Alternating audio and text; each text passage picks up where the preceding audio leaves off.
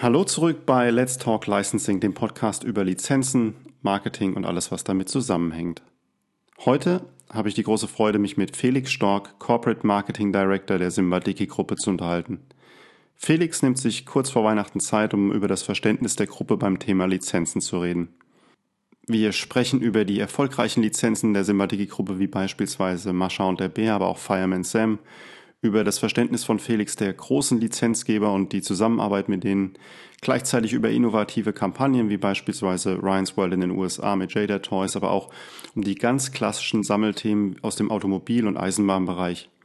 Die Simbadiki-Gruppe hat mehr als 4000 SKUs im Programm und so Traditionsmarken wie beispielsweise Märklin haben natürlich auch ganz andere Lizenzen als die, die heute von den großen Lizenzgebern vergeben werden. Er ist der digitale Kopf im Familienunternehmen, das sein Onkel Michael Sieber gegründet und zum heutigen Erfolg geführt hat. Was man eindeutig raushören kann, ist, dass Felix ein Teamplayer ist und dass in der Gruppe doch alles sehr, sehr eng abgestimmt wird.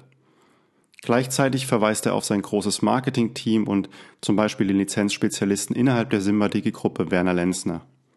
Felix berichtet uns, wie er sich selbst davon zurückhält, auf jedes Lizenzthema und auf jeden Hype gleich aufzuspringen. Das ist nicht immer ganz einfach, weil er sich doch auch selbst sehr gerne beeinflussen lässt und auch ein großer Fan von Lizenzen und beispielsweise auch großen Kino-Weihnachtsfilmen ist. Er erklärt uns, was sein Verständnis von Social Media in dieser schnellen Welt ist, wie Influencer doch tatsächlich das Geschäft extrem beeinflussen können und was Virtual Influencer eigentlich sind. Zudem berichtet Felix, dass die Simbadiki-Gruppe sich extrem stark in den Bereich des eigenen Contents entwickeln will. Wir sprechen über die Geschwindigkeit im Kids Entertainment und den Verlust der linear gesendeten TV-Serien und Kino-Highlights und was das für Auswirkungen auf seine Auswahl von Lizenzen haben kann. Im Gespräch merkt man immer wieder, dass die Simbadiki-Gruppe auf der einen Seite Tradition und angenehme Beständigkeit verkörpert, gleichzeitig verweist er immer wieder auf das breite Sortiment der Gruppe und letztendlich merkt man, dass die ganze Gruppe sich auch in Richtung des Digitalen drehen will. Felix sagt, man muss wissen, wo man herkommt. Und er kommt aus den Erfahrungen mit den Lizenzen wie beispielsweise Turtles und berichtet ganz amüsiert vom Ameisentanz der Biene Maya, den er mit seiner Oma und seinen Cousins und Cousinen vollführt hat. Ich wünsche euch jetzt ganz viel Spaß beim Gespräch mit Felix und hoffe, es wird euch genauso viel Freude bereiten, wie es mir während des Gesprächs gemacht hat. Viel Spaß mit dieser Folge von Let's Talk Licensing.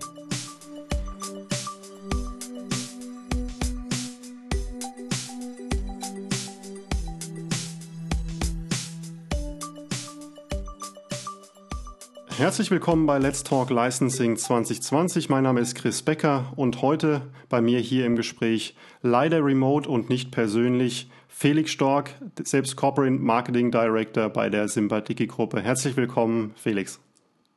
Hi Chris, freut mich, äh, dass wir heute den Podcast zusammen machen. Wie du gesagt hast, leider nicht persönlich, aber ich glaube, das hat ja so ein Podcast auch an sich, dass die Zuhörer dann was Schönes hören von beiden Seiten. Das ist wohl genauso und während Corona, ich meine äh, nicht, dass es noch einen Podcast bräuchte, aber sehr spannend einfach, dass man sich auf diese Art und Weise trotzdem auch übers Geschäft austauschen kann. Und ähm, ich denke, ich treffe dich wahrscheinlich in einer sehr stressigen Zeit an. Nicht nur, dass Corona gerade läuft und ihr parallel ja fleißig weiter Firmen auch kauft. Das heißt, seine Arbeit wird da nicht weniger, aber auch das Weihnachtsgeschäft steht vor der Tür. Äh, wie ist das Stresslevel gerade derzeit? Um ehrlich zu sein, es geht. Weihnachtsgeschäft ist natürlich immer super spannend in der Spielware, ähm, weil wir natürlich äh, beobachten, was passiert, äh, schauen uns die Wochenzahlen an, wie natürlich dann auch unsere Produkte bei den Endverbrauchern ankommen. Jetzt natürlich in Corona, äh, das Ganze natürlich nochmal etwas schwieriger, das auch alles zu, zu fassen und auch zu analysieren. Ähm, generell natürlich immer äh, gegen Ende des Jahres, ich glaube bei jedem äh, eine stressige Phase, weil er dann vor Weihnachten dann auch nochmal äh, Themen abschließen will, äh, beziehungsweise für nächstes Jahr schon mal vorbereiten will. Also ich denke, äh, da sind wir zu anderen Branchen nicht anders. Äh, aber klar, Spielware und Weihnachten, das gehört zusammen und da schauen wir natürlich auch immer sehr stark drauf, wie, wie die Endverbraucher auf unsere Produkte reagieren. Endverbraucher ist das eine Thema. Das andere Thema ist Themen abschließen. Dieses Jahr ähm, sicherlich eines der herausforderndsten Jahre. Wir brauchen jetzt nicht über die Details der aktuellen Pandemie zu reden. Trotzdem ähm, kannst du uns vielleicht einen ganz kurzen Einblick darin geben, wie sich dein Leben oder auch das Leben jetzt bei der Simba-Dicke-Gruppe gerade geändert hat. Ihr habt ja, wenn ich da richtig informiert bin, in knapp 30 äh, Standorten weltweit verteilt Mitarbeiter sitzen. Das heißt äh, wahrscheinlich so, so sehr viel Remote äh, am Standort führt sicherlich, aber doch auch einige Umstellungen, die vorher so noch nie da waren, oder? Genau, also vollkommen richtig. Ähm, wir hatten, wie die meisten Unternehmen, natürlich einen Mix an Maßnahmen jetzt hier, jetzt mal in, in Deutschland, aber auch international an den Standorten, du hast es angesprochen. Ähm, klar, als es losging, sage ich mal, im, im März hatten wir unterschiedliche Maßnahmen ähm, von Zeitmodellen bis hin zu Homeoffice-Modellen, die dann auch alle eingeführt hatten, äh, haben, wir, haben wir uns dann natürlich auch dementsprechend aufgestellt und auch geschaut, die Produktivität nach wie vor oben zu halten, äh, was natürlich schwierig war, weil in Ländern, wir haben es ja auch mitbekommen, Frankreich, Italien, Spanien, wo wir zum Teil auch produzieren äh, und auch große Logistik-Knotenpunkte äh, haben, ähm, war dann natürlich teilweise, sage ich mal, die Produktionsstätten auch dicht und dementsprechend auch schwierig äh, zu reagieren. Und dann im Endeffekt über das Jahr, so wie es ja jeder, sage ich mal, auch im eigenen äh, Privatleben irgendwo mitgemacht hat, war ja immer, sage ich mal, von äh, schärferen Maßnahmen bis zu äh, nicht zu scharfen Maßnahmen, äh, war alles dabei. Und da haben wir im Endeffekt uns als Unternehmen auch immer angepasst und adaptiert. Ähm, aktuell sind wir gerade in, ja, vor allem Deutschland, jetzt in der Verwaltung, sind wir gerade an so einem äh, 50-50-Programm, das heißt 50 Prozent Homeoffice, 50 Prozent Office. Aber wie gesagt, es ist wirklich von Standort zu Standort unterschiedlich. Und privat, ähm, bei mir natürlich, ich denke, es ist bei jedem auch so gewesen. Man hatte etwas Zeit, auch mal runterzukommen, nachzudenken, konnte das wieder wertschätzen, wo man, was man für selbstständig oder selbstverständlich nimmt. Da haben sich sicherlich äh, viele Leute auch, auch Gedanken gemacht. Wie gesagt, wir können froh sein, da bin ich auch persönlich froh, dass ich in einer Branche arbeite, äh, wo es uns nicht so stark getroffen hat. In der Spielware äh, gibt immer den klassischen Spruch, an der Spielware oder am Kind wird als letztes gespart. Deswegen greifen die Kids äh, oder die Eltern immer ganz gerne zu Spielwaren auch. Und dementsprechend habe ich persönlich bin ich einfach nur froh, wie gesagt, dass ich, dass ich da meinen Job machen kann. Ähm, und ja, klar, man gewöhnt sich jetzt an diese ganzen neuen, ähm, Anführungszeichen, neuen digitalen Themen, die auf einen hereinprasseln, wobei ich ja aus dem Digitalen auch komme ähm, und eigentlich äh, den Schub, der jetzt so durch die, durch die Branche geht, der gefällt mir persönlich natürlich ganz gut. Nichtsdestotrotz, sage ich mal, ähm, hat man, glaube ich, jetzt schon ein Übermaß an, ich sage jetzt mit digitalen Meetings auch gehabt, ähm, das ersetzt doch das persönliche Gespräch, das, das persönliche Meeting nicht. Und da hoffen wir dann, äh, dass es nächstes Jahr dann endlich äh, auch wieder, wieder in die andere Richtung gehen kann. Du hast es gerade angesprochen, man freut sich, dass man seinen Job in diesen Zeiten machen darf. Das ist das eine. Und du hast auch angesprochen, dass du eine digitale Vergangenheit kommst oder also ein bisschen auch aus der Generation natürlich kommst.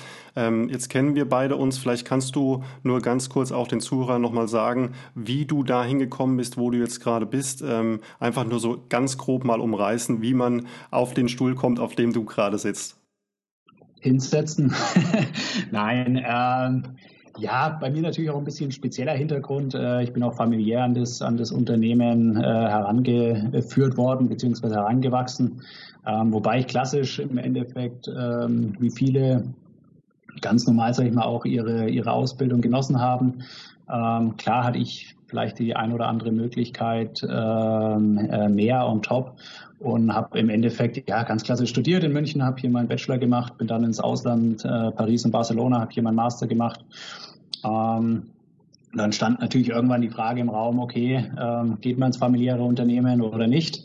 Ähm, ich hatte dann damals äh, mit meinem Onkel, der heute CEO ist, der Mike Sieber, ähm, hatte ich natürlich dann das ein oder andere Gespräch. Und dadurch, dass in der Spielware, ich konnte es nicht ganz so verbinden, ich wusste, dass ich immer diese digitale Richtung wollte oder online und habe dann gesagt, okay, ja, Spielware online, wie passt das zusammen?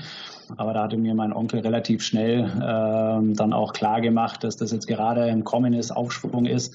Und da habe ich dann auch die Chancen gesehen. Das war auch das Spannende, als ich dann hier angefangen habe, ähm, im Digitalbereich, das eigentlich wie so ein Startup im Unternehmen mit aufzubauen, ähm, über die jetzt ja fast zehn Jahre, die ich im Unternehmen bin, äh, das mitzugestalten.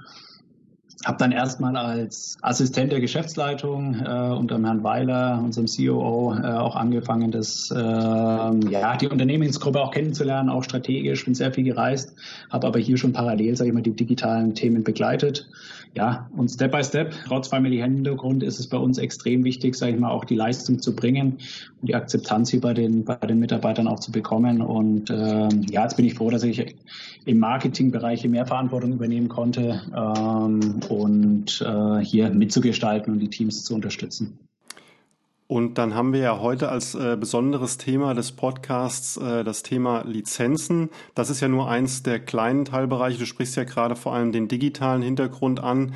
Ähm, ich habe jetzt im Besonderen mir auf die Fahne geschrieben, eben über dieses Thema zu sprechen.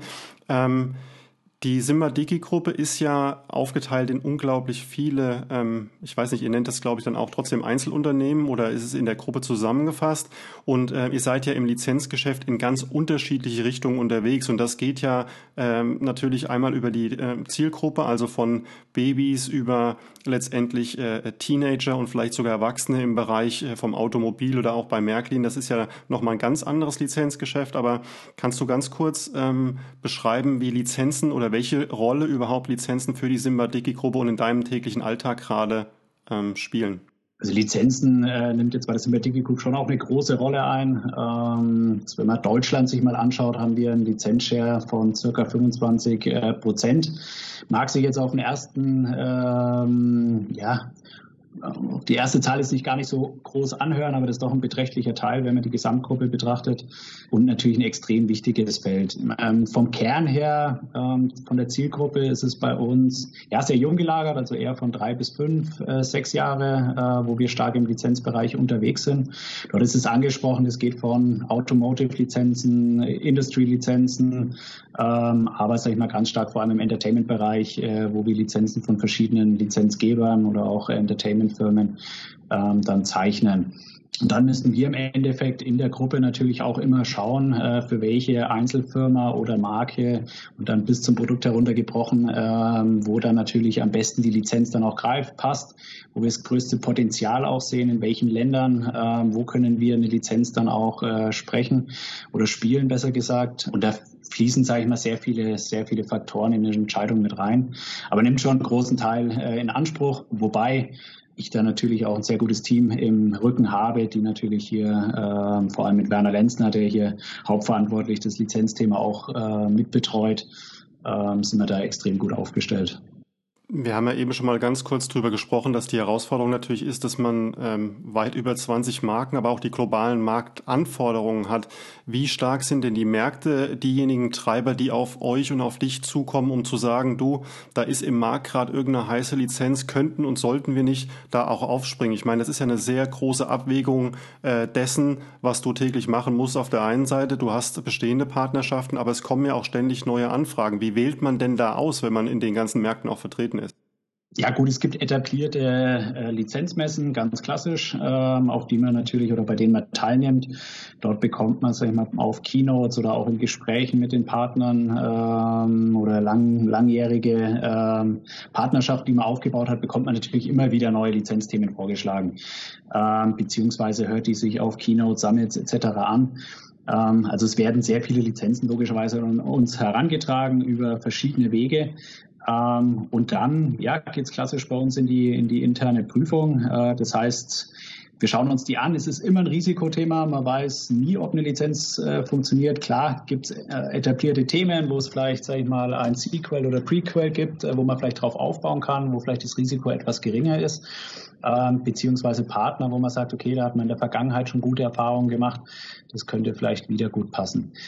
Aber generell gibt es bei keiner Lizenz eigentlich den, äh, den Siegel, dass es funktioniert. Und das ist aber auch das Spannende. Also das macht es irgendwo auch, ähm, ja, macht Spaß, beziehungsweise ähm, da auch, auch den richtigen Riecher zu haben, vielleicht auch mal für eine kleine Lizenz, wie du sagst, die regional erstmal startet und dann vielleicht äh, global äh, groß wird. Ähm, ein Beispiel, wir haben Mascha und der Bär ähm, als Lizenz ähm, ist ein russisches Thema, ähm, ist erst ja, in, in, Russland ähm, gestartet, ist dann stark über die digitalen Kanäle, vor allem YouTube gekommen, dann ins TV und dann haben wir das im Endeffekt mit dem Partner gemeinsam groß gemacht, äh, europaweit. Und da kann man auch mal so eine kleine Lizenz, sag ich mal, gemeinsam, wenn der Partner offen ist, äh, für die Themen dann auch aufbauen. Und dann von der Prüfung her, wie du es angesprochen hast, da fließen ja extrem viele Kriterien mit rein. Aber das Wichtigste ist, glaube ich, trotzdem Bauchgefühl. Ähm, man kann alles analysieren, aber dadurch, dass es keine, kein Blueprint gibt oder keine, ich sage jetzt mal, Success-Formel, wo man sagt, okay, wenn die drei Parameter stimmen, dann äh, wird die Lizenz ein Erfolg, dann wäre es einfach, dann könnte es jeder, ähm, dann wäre es auch relativ einfach, eine Lizenz zu zeichnen. Aber wie ich gesagt hatte, das ist gerade das Spannende, äh, dass man es eben nicht weiß. Und da es bei uns vor allem, dadurch, dass es um emotionale Produkte am Ende auch geht mit Spielwaren, ähm, geht es ganz stark äh, natürlich auch Bauchgefühl, ähm, weil man oft sieht man auch bei einer Lizenz, wenn es vor allem in den Early Stages ist, man nur ein Skribbel oder man bekommt nur eine Idee erzählt und äh, bekommt ein paar Moodboards. Ähm, und da schon zu entscheiden für drei Jahre, für ein Umsatzvolumen von X, für so und so viele Jahre, für eine Produktlinie von, ähm, ja, vielleicht sogar 50 Produkten oder 100 Produkten, das ist natürlich äh, extrem schwer. Ähm, aber wie gesagt, bietet auch den, den Reiz dann. Ähm, aber eine Erfolgsformel gibt's nicht. Also wir gehen da nach wie vor stark auch nach dem, nach dem Bauchgefühl und logischerweise nach Kriterien, wie passt es bei uns auch ins Portfolio, sind wir da auch der richtige Partner. Man könnte wahrscheinlich auch ganz viele äh, Beispiele aufzählen, wo du sagen würdest, oh, das hat nicht so funktioniert, wie wir uns gedacht haben. Aber du hast Mascha und der Bär angesprochen. Ein anderes großes Ding sicherlich Fireman Sam, äh, wo ihr ja relativ früh aufgesprungen seid, wenn nicht sogar als die Ersten. Wenn man dann das erste Mal, und das ist ja, glaube ich, auch klassisch einer der Kontaktpunkte, zumindest in der Spielware, nach Nürnberg beispielsweise auf die Spielmarenmesse kommt und das Thema zum ersten Mal vorstellt und teilweise vielleicht sogar noch belächelt wird, weil die Leute es noch nicht kennen. Das ist ja, glaube ich, bei Lizenzen doch so, dass es sehr stark ziehen muss von Beginn an. Wie stark freut man sich denn dann, wenn man später ein, äh, so einen Erfolg hat, wie jetzt eben Mascha und der Bär oder auch ein Fireman Sam, die ja nicht nur Rekorde gebrochen haben, sondern auch für euch ja ein, über Jahre und fast Jahrzehnte mittlerweile ein unglaublich signifikantes äh, Geschäft darstellen? Ja, bei Fireman Sam muss man sagen, ist ja eher auch ein klassisches Thema. Da war das würde jetzt mal sagen, von, von vornherein vom Bauchgefühl her das Risiko nicht so groß, äh, weil da geht es um äh, Feuerwehrfahrzeuge, äh, da geht es um äh, Figuren, da geht es um eine klassische Heldengeschichte, den die, die Kinder auch aufschauen können. Es war jetzt nicht, sage ich mal, was komplett ja, abgespacedes, äh, was in der Fantasy spielt, wo man sagen kann, okay, da ist das Risiko vielleicht noch etwas geringer. Aber wie du sagst, Fireman Sam ist äh, eins unserer Top-Lizenzen im Portfolio der Sympathy Group, spielen wir auch über mehrere Firmen in der Gruppe. Und ja, klar, wenn man dann äh, das vorstellt, äh, ist man natürlich auf die Reaktion gespannt, vor allem die Produktmanager. Wie kommen die Produkte an beim Handel, äh, beim Kunden? Wie ist, die, wie ist das erste Feedback? Wenn es am Ende, sage ich mal, gemeinsam zum Erfolg führt, äh, wo alle dran Spaß haben, der, der der Kunde, äh, der Lizenzgeber und wir, ähm, dann ist es natürlich immer ähm, sehr, sehr schön, äh, weil dann alle von äh, profitieren. Wenn wir alle profitieren, profitieren am meisten die Kinder, weil denen gefallen die Spielsachen dann. Und äh, das ist das Wichtigste für uns. Und äh, wie kann ich mir das vorstellen, ohne dass du irgendwelchen Interna ausplauderst, aber jetzt kommt äh, der Werner Lenzner ähm, bei euch eingestellt, wie du schon gesagt hast, auch äh, für das Thema Lizenzen zu dir oder selbst du findest irgendwas draußen. Wie ist denn der Weg durchs Unternehmen? Die Präsentation hat ja dann ein gewisses Herzblut wahrscheinlich, wenn man sich in was verguckt hat. Du hast eben gerade von Bauchgefühl gesprochen, dann kommen vielleicht die Zahlen dazu ähm, und dann im großen Gremium, da ist ja wahrscheinlich die erste Nervosität schon mal da, um zu sagen, vielleicht wäre das was für die Gruppe, oder? Ich meine, du hast ja äh, einen der etablierten Player-Listenmanager im Spielware, den Michael Sieber, äh, im Board. Ähm, der hat bestimmt auch ein relativ gutes Bauchgefühl und äh, wie, wie kann man sich das vorstellen? Das stimmt. Das ist aber das Gute, dass wir, wenn wir es im Unternehmen dann besprechen, äh, Experten am Tisch haben, die schon sehr viele Lizenzen, sag ich mal, gezeichnet haben und auch die ganzen Hintergründe kennen, auch die Partner kennen. Und das ist auch das Gute in der Gruppe. Dadurch, dass wir äh, breit aufgestellt sind, äh, haben wir aus allen Bereichen natürlich dann auch die Expertise und Erfahrung mit am Tisch. Generell, sag ich mal, vom Prozess läuft es so, ohne jetzt in die Details logischerweise zu gehen. Meistens gehen, äh, geht der Werner Lenzner oder auch äh, zusammen mit mir gehen wir auf Lizenzmessen, bringen dann die Themen äh, mit zurück Dann werden wir, sage ich mal, zu zweites äh, auch voranalysieren, auch vorsortieren. Und dann geht, sage ich mal, in ein bestimmtes Gremium, in dem wir, sage ich mal, die Lizenzen durchsprechen, ähm, auch analysieren. Da kommt dann auch das Bauchgefühl mit rein am Tisch. Und dann gehen wir die nächsten Schritte an. Also da wird dann schon an relativ schnell äh, dann auch entschieden, okay, gehen wir für ein Thema oder nicht? Oder beobachten wir es einfach erstmal? Das ist ja auch oft so, dass man sagt, wenn ein neues Thema vorgestellt wird, ist ja nicht selten der Fall, dass man sagt, okay, wir müssen uns jetzt morgen entscheiden, sonst ist es weg. Das sind ja meistens die Anfänge, wo dann der Lizenzgeber dann auf einen nochmal zukommt nach Monaten und sagt, okay, schaut mal, jetzt gibt es eine Präsentation, wir haben jetzt schon mit einem TV-Sender die ersten Vorgespräche geführt oder haben schon den einen oder anderen Deal abgeschlossen ähm, und dann wächst es auch und dann fällt die Entscheidung auch oft leichter, weil man dann äh, eine gewisse Sicherheit auch hat, wenn natürlich andere Player mit an Bord sind. Genau, das ist aber der Prozess. Aber dadurch, dass da sehr viele schlaue Köpfe mit am Tisch sitzen und auch viele mit einem guten ähm, ja, Verständnis äh, für den Markt, ja, macht es das dann auch einfacher, sage ich mal, die Entscheidung im Kollektiv zu treffen. Jetzt äh, redest du natürlich vom Bauchgefühl und der Erfahrung in der aktuellen Zeit, und das ist eine meiner Lieblingsfragen derzeit auch im Podcast an die Leute, mit denen ich spreche, ist, ähm, dass Influencer ja immer mehr auch vielleicht zu Lizenzgebern werden und nicht nur Merchandise verkaufen, sondern auch auftreten, indem sie sich als Marke präsentieren und auch genauso als Lizenzgeber agieren. Da ist natürlich das Bauchgefühl und die und die äh, ja die Gefahr letztendlich ein Stück weit größer. Wie reagieren denn die Etablierten in der Firma dann auf solche Anfragen, wenn du sagst, vielleicht könnte man und sollte man auch Celebrities oder Influencer dann da einbeziehen? Komplett offen, um ehrlich zu sein. Ähm, dadurch, dass wir generell, das zeichnet uns auch aus, äh, ich glaube in allen Ebenen des Unternehmens und auch generell als Gruppe, dass wir neuen Themen immer sehr offen gegenüberstehen ähm, und das auch beobachten, auch schauen, okay, was könnte passen und am Ende ja, Influencer ist jetzt nichts anderes als Markenbotschafter, den gab es auch früher schon mal in Form von einem Michael Schumacher oder von einem Promi. Man lässt sich halt auch immer gerne neue, neue äh, Begriffe einfallen, dass es auch wieder sexy klingt. Ähm, kennt man die ganzen Buzzwörter Klar hat es eine neue Dynamik angenommen mit den ganzen Social-Media-Kanälen, ob es jetzt auch äh, TikTok ist, äh, ob es ein YouTube ist. Aber wie gesagt, um da auch, auch ähm, was beizusteuern, wir haben auch äh, mit Ryan's World, äh, das ist einer der bekanntesten Kidfluencer, wenn nicht sogar der größte weltweit, haben wir auch gemeinsam äh, eine Linie mit Shader Toys in den USA kreiert ähm, und die exklusiv über einen Handelspartner auch verkauft, war sofort ausverkauft ähm, von den Shelves geflogen, wie man so gern sagt. Ähm, also hat sehr gut funktioniert. Das bestätigt natürlich, dass solche Themen dann auch gut funktionieren können. Also hier wirklich, sage ich mal, mit Influencern äh, gemeinsam äh, Produkte zu kreieren und dann auch zu vermarkten. Dadurch, dass die relativ nah natürlich an den Kanälen sind, ob es jetzt ein YouTube ist ähm, oder ein Instagram oder Facebook, sprechen die natürlich gezielt, sage ich mal, ihre Zielgruppe auch ähm, an und können da natürlich ein ganz anderes, sag ich mal, Werbepaket dahinter packen, als jetzt, sag ich mal, dieses äh, klassische äh, Lizenzvermarktung, wie man sie kennt. Ähm, und das macht es einfach spannend. Der nächste Trend, der zeichnet sich auch schon wieder am Himmel ab, das sind Virtual Influencer ähm, oder Ageless Influencer, wie man es nennen will. Das sind im Endeffekt CGI-Charaktere, die am Computer generiert werden und die dann äh, ihre eigenen äh, Auftritte auch haben, ob das über Instagram ist oder andere Kanäle. Ähm, natürlich ein Riesenvorteil, der wird nie älter, ähm, den hat man äh, das Leben lang, ähm, bringt natürlich dementsprechend ähm, auch viele weitere Möglichkeiten, weil man so eine Marke natürlich viel breiter äh, dann auch aufsetzen kann. Startet jetzt in der Fashion-Industrie, ist sicherlich ein Thema, was, was uns die nächsten Jahre dann auch äh, stärker mit begleiten wird. Aber ganz klar, super relevantes Thema, interessantes Thema, muss halt immer schauen, sag ich mal, oft sind ja Influencer auch eher regional auf, aufgestellt oder haben ihre, ihre, ihre Kern-Fanbase äh, in bestimmten Ländern. Da muss man dann einfach schauen, okay, wie ist hier die Möglichkeit, das Thema dann wirklich auch international zu spielen. Und da ist, glaube ich, die große Challenge drin.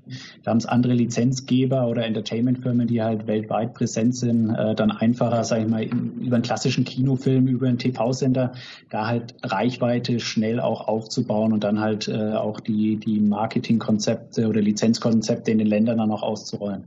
Zwei sehr spannende Aspekte ist einmal die Globalität, die du ansprichst, eben dass äh, ähm, Sprachen natürlich da die eine Hürde sind, weil die Influencer ja meistens dann logischerweise in ihrer Sprache, wenn nicht Englisch, äh, das Ganze machen.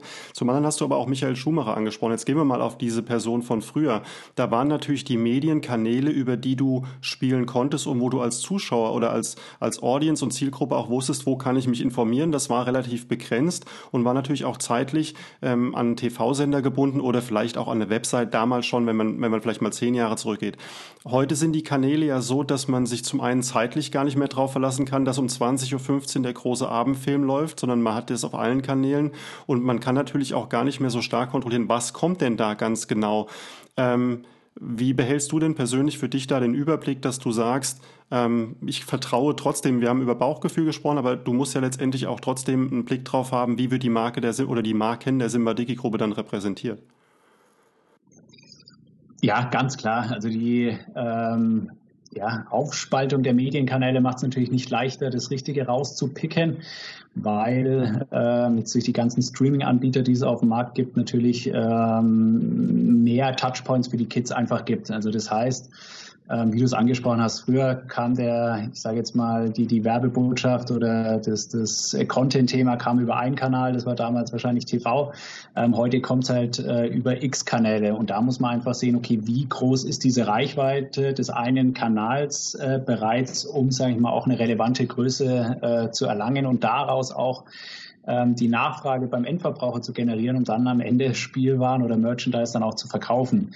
Ähm, das ist eine Riesen-Challenge, ähm, ist ein Riesenumbruch im, im Markt, ähm, da einfach auch zu schauen, okay, gibt es schon Best Practice Cases, äh, gibt schon Themen, wo man sagen kann, das äh, funktioniert.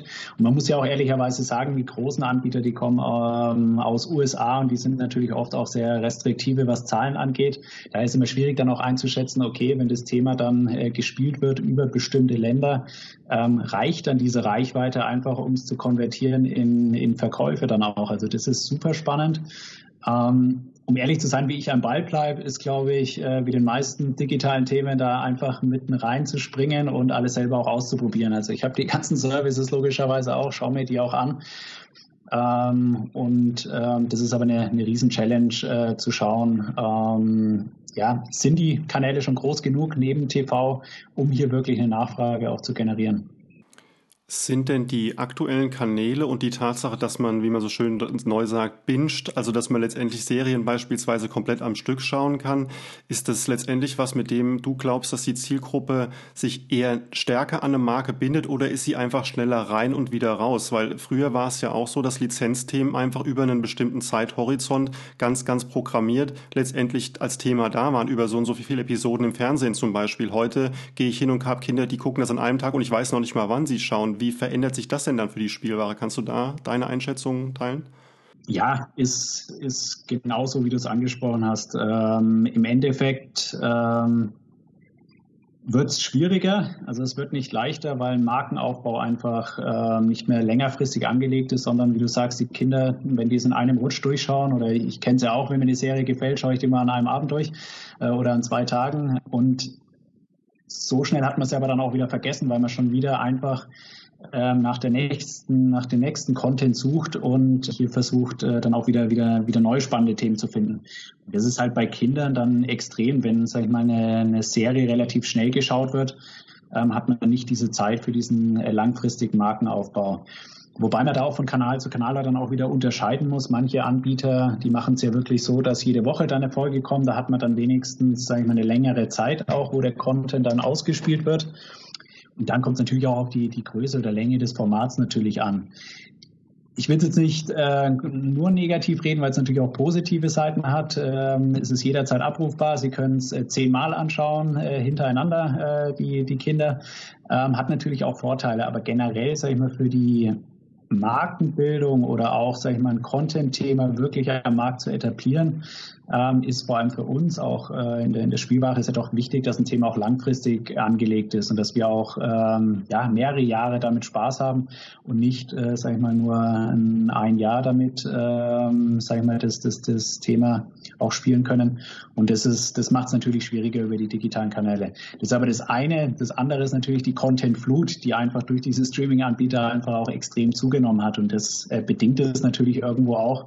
Ähm, dass man in allen Bereichen mittlerweile halt einfach eine Aufsplittung hat. Das ist von den Kanälen, das ist von der ja, Verfügbarkeit, das ist aber auch von den, äh, von den Content-Formaten. Also es kommt ja, wie gesagt, früher, konnte mich noch erinnern, da haben wir uns immer auf äh, den Weihnachtsfilm ähm, von einem großen Lizenzgeber immer gefreut am Ende des Jahres ähm, und haben darauf hingefiebert. Und dann kam einer zu Weihnachten raus und da saßen wir alle davor und das war da auch das Gesprächsthema für das gesamte nächste Jahr. Heute ist es im Endeffekt, okay, man schaut jeden Monat, was kommt neu ähm, und das hat sich halt extrem geändert und darauf zu reagieren als Spielwarenhersteller ist schon äh, auch eine Challenge weil wir natürlich, sage ich mal, auch ein Jahr oder eineinhalb Jahre Vorlauf brauchen, um dementsprechend Produkte auch ähm, zu produzieren, zu entwickeln und dann auch äh, Marketingkonzepte dafür zu entwerfen. Jetzt habt ihr natürlich auch das große Glück, während du auf die ganzen neuen Themen schon eingegangen bist. Ihr habt natürlich auch unglaublich etablierte Lizenzen. Du hast eben schon mal ganz kurz gesagt, oder wir haben es angesprochen, den Bereich beispielsweise Modellbausammler. Die haben natürlich ganz etabliert auch Automarken und sonstige Marken, die eben schon ewig lang auch im Markt sind. Was ist denn der Anziehungspunkt für diese Marken, während wir auf der einen Seite die absolute Geschwindigkeit haben, die Beständigkeit, gerade wohl auch im Bereich Märklin, wenn ich das richtig sehe, ist ja auch ungebrochen. Also da ist ja auch ein unglaublich wichtiger wichtiger Markt drin. Der hat natürlich eine gewisse Ruhe und Beständigkeit im Vergleich zu dem ganz flippigen, was wir jetzt gerade besprochen haben, oder? Das stimmt, wobei äh, da muss man natürlich auch ein bisschen stärker von den Zielgruppen dann trennen. Ähm, mit den Entertainment-Lizenzen sprechen wir natürlich ganz klar die Kinder an. Ähm, und bei den, äh, ich sage jetzt mal Automotive-Lizenzen, jetzt wenn wir auf unsere Marke Schuko gehen, wo wir seit Jahren Partnerschaften mit Mercedes, äh, mit Porsche haben, da ist natürlich eine Langfristigkeit auch gegeben, sagen wir auch bei der Zielgruppe. Ne? Die, sage ich mal, vielleicht ihr erstes Auto ähm, äh, war eine bestimmte Marke, sind mit der Marke groß geworden und äh, haben es dann als Sammler wiederentdeckt ähm, also da hat man eine ganz andere Beziehung dann auch ähm, zur Marke, weil es einfach ein längerer Lebenszyklus auch ist. Da ist natürlich auch etwas Bewegung drin. Es kommen ja auch immer neue Marken äh, hinzu. Plus auch, weil du Märklin angesprochen hast, kommen ja auch Kinderfilme, äh, wo wir auch aufspringen. Äh, Beispiel Jim Knopf zum Beispiel. Aber generell, da ist natürlich mehr Ruhe drin. Aber das muss man wirklich differenzieren zwischen klassischen ähm, Automotive- oder Industry-Lizenzen äh, und äh, Entertainment-Lizenzen, die eine andere Geschwindigkeit auch mitbringen. Wenn wir nochmal zwischen klassisch und digital unterscheiden wollen, das im Marketing, und du bist ja Corporate Marketing Director, das heißt, du bist auch beim Trade Marketing natürlich an Bord. Jetzt reden wir ganz klassisch über die sogenannten Regale, die nicht größer werden, aber eine größere Flut von Lizenzen, die jeden Tag kommen. Ähm, das klassische Trade Marketing tut sich natürlich auch unglaublich schwer mit der Geschwindigkeit der Lizenzen denke ich, ist es dann da effizienter, mit den etablierten zu arbeiten, weil sie eben auch eine Beständigkeit mitbringen? Und ist es wesentlich schwerer, die neuen heute in den Markt reinzudrücken? Jein, würde ich sagen. Äh, natürlich äh, bringen natürlich die etablierten äh, Lizenzgeber oder auch äh, Studios natürlich oft Themen, wo man weiß, okay, die, äh, da bekommt man auch den Support, auch Marketing-Support um die dann auch entsprechend zu, auch beim Handel zu platzieren und äh, besser auch ausspielen zu können. Auf der anderen Seite geht es allen natürlich darum, die, ähm, ja, ich sage jetzt mal, gehypte Lizenz fürs nächste Jahr oder für den nächsten Zeitraum zu finden. Und ähm, da steht jetzt gar nicht mal das Studio ähm, oder der, der etablierte Partner im Vordergrund. Da ist es wirklich äh, zu schauen, okay, was wollen, was kommt bei den Kindern an? Also man kann ja sich die schönste Lizenz ausdenken, die, das schönste Content-Thema. Wenn es den Kindern am Ende nicht gefällt, äh, dann wird es auch nicht zu einem Hype. Und da sucht natürlich jeder nach dem Hype-Thema, auf das dann gerne dann halt auch viele dann, dann am Ende aufspringen, wenn sie es vielleicht am Anfang äh, etwas verpasst haben. Aber da ist eher, glaube ich, wirklich der Content im Fokus und gar nicht so, so der Partner. Und wenn ein Thema mal läuft, das haben wir schon oft genug äh, auch mitbekommen, dann bekommen wir auch die Regalfläche, weil dann ist es ein, ich sage jetzt mal Schnelldreher, äh, wenn wir schon beim Trade Marketing sind. Und dann äh, bekommt man auch die Fläche im Handel. Wir waren eben schon mal ganz kurz bei dem Thema, was dich persönlich antreibt und umtreibt. Ähm, was sind denn die Lizenzen, die dich äh, am meisten beeinflusst haben, wenn du jetzt weg von deinem Schreibtisch gehst und einfach mal, sagen wir mal, jetzt bin ich natürlich nett und sag mal 25 Jahre zurückgeht vielleicht. Äh, was waren die Marken, die und Lizenzen, die dich als allererstes da äh, beeinflusst haben? 25 Jahre zurück, da liegst du gar nicht so schlecht. Ähm, ich sage jetzt mal als Kind, da hat man natürlich Lizenzen nicht so als Lizenz wahrgenommen. Da war es für, für einen halt ein schöner, schöner Film, schöner, schöner Content, äh, witzige Charaktere. Ähm, und wenn ich zurückdenke, ähm, eins der ersten Themen, äh, mit denen wir groß geworden sind, war wirklich Biene Meier auch. Ähm, da weiß ich noch, das sind wir immer, ähm, das sind wir der Ameisentanz mit unserer Oma damals noch äh, gelaufen. Da kann ich mich noch dran erinnern. Und dann im Endeffekt, die, die Highlight-Lizenz war bei uns, als wir dann ein bisschen älter waren, war, war ganz klar Turtles. Ähm, einfach weil es dieses, ja, coole Charaktere waren es, äh, auch wenn Schildkröten waren, aber wir fanden sie cool. Ähm, und da war dieses Gemeinschaftsgefühl und das hatten wir, mein Bruder, äh, mein Cousin äh, und auch meine Cousine, das hatten wir halt damals auch extrem stark und deswegen haben wir uns da sehr gut mit den Charakteren identifiziert und dann auch die ja, Dinge nachgespielt, bis dann auch die Figuren kamen und alles. Also da waren wir schon große Fans, ja. Bis heute. Ja. Also von Leonardo und Michelangelo dann äh, zum heutigen Stuhl, auf dem du gerade sitzt. Du hast ja eben angesprochen die strategische Weitsicht und das aktuelle Tagesgeschäft. Jetzt hast du unglaublich viele Marketing-Themen bei dir auf dem Schirm jeden Tag. Und ähm, wenn du jetzt kurzfristig dann äh, immer äh, irgendwo was hörst und siehst, wie, wie kann man sich davor zurückhalten, dass man sofort sagt, das muss ich jetzt auf jeden Fall machen? Du hast ja gerade das Korrektiv bei euch schon mal angesprochen oder das Kollektiv natürlich auch. Äh, wie korrigiert man sich da selbst oder wie fängt man sich da ein, dass man aus der Euphorie aus dem Kinofilm oder aus dem Fernsehfilm oder auch aus der Nostalgie über die Turtles nicht sofort draufspringt. Ist jedes Mal eine Challenge, das stimmt. Ähm, weil natürlich, wenn man neue Themen sieht, es geht einem ja auch, äh, wenn man ins Kino geht oder einen Film anschaut, man ist natürlich begeistert. Und es ist genauso, wenn einmal ein Thema vorgestellt wird, was einen persönlich dann auch anspricht, äh, wo man Potenzial drin sieht, ist man natürlich relativ schnell äh, davon auch begeistert und lässt sich auch schnell begeistern. On top hat ja auch jeder Lizenzgeber immer ähm, ja, das Top-Thema in der Tasche. Ähm, das macht es ja auch nicht immer einfacher, da dann wirklich ähm, herauszufiltern. Aber ich glaube, das bringt einfach so auch die, die Zeit und Erfahrung dann mit. Also das habe ich bei mir selber auch gemerkt im, im ersten Jahr. Da habe ich noch gesagt, oh, da können wir doch was machen. Hier ist noch das Potenzial. Da können wir doch ein Thema spielen. Was haltet ihr denn davon? Und ich jetzt mittlerweile, ja, nach den äh, acht, neun äh, Jahren, äh, geht man da dann schon auch etwas ruhiger an die Themen, äh, weil man einfach weiß, ähm, ja, wie viele Themen es zum einen gibt und ähm, ja, dass sich vielleicht das eine oder andere dann auch nochmal anders entwickelt. Klar, es gehört dazu. Ich glaube, ein Thema, was einen nicht begeistert, äh, ist dann auch schwierig, sage ich mal, zum einen intern natürlich auch voranzutreiben, aber dann auch dem Handel zu verkaufen. Also man muss schon hinter dem Thema stehen ähm, und das machen wir auch immer, wenn wir ein Thema auswählen. Also da stehen dann wirklich auch alle, das gesamte Unternehmen dahinter. Ähm, das ist auch extrem wichtig. Aber man bekommt halt, sag ich mal, mit, mit der Zeit einfach eine, eine Ruhe auch rein, wo man dann, sag ich mal, vielleicht auch mit dem einen oder anderen nochmal ins Gespräch geht, äh, nochmal einmal mehr nachfasst und dann die, die Entscheidung fundierter dann auch äh, fassen kann. Wenn wir damit auch so ein bisschen auf die Zielgerade einbieten des heutigen Gesprächs, ähm, die Frage in der Zusammenarbeit vor allem mit den etablierten Lizenzgebern.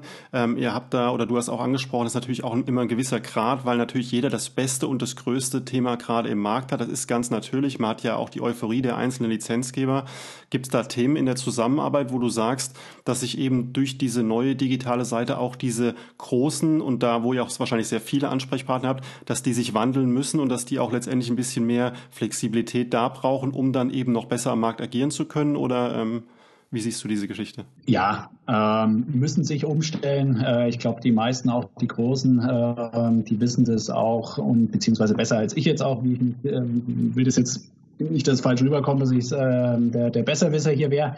Aber ich glaube, durch diese digitale Transformation, ich glaube, das haben alle auf dem Radar. Das wissen alle, dass man sich teils äh, auch anders aufstellen muss. Äh, man sieht es ja auch, äh, bringen ja auch alle ihre Angebote dementsprechend auf den Markt. Das ist, glaube ich, erkannt. Natürlich bringen gewisse Größen bei gewissen Unternehmen natürlich auch immer gewisse Strukturen und äh, Prozesse mit sich. Die muss man einfach äh, auch lernen und wissen, äh, ja, damit umgehen zu können. Und ähm, aber jeder Lizenzgeber ist auch irgendwo anders, aber das ist auch das Spannende ähm, und das macht es auch in der Zusammenarbeit dann auch irgendwo spannend. Ähm, also da kann man jetzt nicht sagen, das ist mit jedem äh, die, die gleiche Herangehensweise bei, äh, bei Lizenzthemen.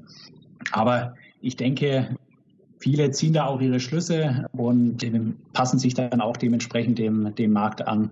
Ähm, vor allem mit der ja, Aufteilung oder Splittung oder Diversifikation äh, der verschiedenen Kanäle, ähm, Themen und dieser Content-Flut. Ich glaube, dass es nicht mehr so einfach ist wie früher, ähm, sage ich mal, ein Lizenzthema auch an den, an den Mann zu bringen. Ich glaube, da, da muss man auch auf Augenhöhe dann äh, entsprechend mit den Partnern einfach sprechen. Vielleicht als abschließende Frage für heute, was ist das, worauf wir achten sollen, wenn es in 2021 und die Jahre danach geht? Was sind die großen Themen aus deiner Sicht? Was ist das, wo wir auf jeden Fall die Augen aufhalten sollten? Wenn ich das wüsste, ähm, ja, das, ich sage jetzt mal, die Corona-Thematik verschiebt natürlich äh, vieles. Ich denke generell, sage ich mal, die Thematik auch für, für die B2C-Kommunikation bietet natürlich ganz neue Möglichkeiten, sag ich mal, durch die äh, digitalen Kanäle. Ich glaube, da stecken sehr viele Chancen drin und auch Möglichkeiten, hier als Unternehmen, sag ich mal, den Endverbraucher auch anzusprechen. Im Lizenzbereich, um ehrlich zu sein, wird spannend, ähm, weil natürlich jetzt viele auch Themen zurückhalten, beziehungsweise ja noch nicht so ausspielen, wie sie gerne wollen würden, weil sie einfach auch nicht wissen, wie es weitergeht nächstes Jahr. Ähm, also da wird sicherlich an einem bestimmten Zeitpunkt auch eine Welle kommen, ähm, wieder an, an Content, wo wir sagen, okay, das sind spannende Themen auch für uns dabei. Und dann generell, wie ich es gesagt hatte, ich glaube, alles, was ich, man liegt nicht falsch, wenn man aktuell so den Finger in das Digitale irgendwo drückt, Virtual Influencer etc., alles, was aus diesem Bereich kommt, ist sicherlich hochinteressant. Aber es gibt zu jedem Trend auch immer einen Gegentrend. Das ist bei uns auch immer extrem wichtig. Oder sehe ich auch immer, ähm, obwohl ich da, sage ich mal, sehr stark digital geprägt bin. Aber wir sind ja doch ein traditionelles Spielwarenunternehmen. wir bieten ja von A bis Z ähm, an Spielwaren eigentlich alles an und auch fast für jede Altersgruppe ist was dabei. Ähm, ob es die Fashion Doll ist, das RC-Fahrzeug, da haben wir eigentlich alles im Sortiment. Ähm, und da muss man einfach immer schauen. Man muss da bodenständig bleiben. Man muss da äh, wissen, wo man herkommt und dann auch Themen, sage ich mal, äh, zeichnen, die für die Produkte äh, in der Gruppe dann auch passen. Ähm, das sollte man sich nicht immer nur, muss man ab und zu mal diesen Bass auch äh, ausstellen, äh, der um einen herum ist und sich aufs Kerngeschäft konzentrieren. Ähm, weil es gibt immer schöne Halo-Projekte, Leuchtturmprojekte oder wie man es nennen will, oder die ganzen Bass-Themen, die auf einen herein prasseln. Da könnte man sich im Endeffekt jeden Tag mit was Neuem äh, beschäftigen und da ist es extrem wichtig, einfach auch eine klare, saubere Strategie zu haben und ab und zu ist da sogar mal besser einen Schritt zurück zu machen, um dann zwei nach vorne zu gehen. Aber wie gesagt, ich hätte jetzt gerne noch mehr Themen äh, erläutert. Natürlich ein großes Thema jetzt bei uns noch, weil es mir gerade einfällt, ist natürlich auch der, der Weg hin zu Content auch eigene, eigenen Content zu kreieren, haben wir mit Chichi Lab jetzt schon sehr erfolgreich gemacht, haben ja auch äh, auf YouTube über 100 Millionen Views in einer sehr kurzen Zeit erreicht. Das sind natürlich große Themen bei uns auch, ähm, hier eigenen Content, eigene IPs ja, zu entwickeln. Ähm, das ist sicherlich spannend, das wird auch weitergehen. Aber wie gesagt, ich glaube, alle sind aktuell so auf ja, ab acht Stellung, um zu schauen, was passiert nächstes Jahr und dann die, nächste, die, die Jahre drauf dann hoffentlich wieder mit Normalität dann auch das Geschäft angehen zu können. Vielen Dank. Mit dem Ein- und Ausblick äh, möchte ich das Gespräch heute auch schon beschließen. Und ähm, ich danke dir sehr für deine Zeit und äh, wünsche dir jetzt erstmal im Vorfeld natürlich äh, frohes Weihnachtsfest und äh, all das, was dazugehört und vor allem wenig Stress in den letzten äh, zwei Wochen des äh, Geschäfts dieses Jahr. Vielen Dank ähm, und auch vielen Dank für das Gespräch, dass du mich hier auch ausgewählt hast. Hat echt Spaß gemacht ähm, und dir auch eine schöne Weihnachtszeit.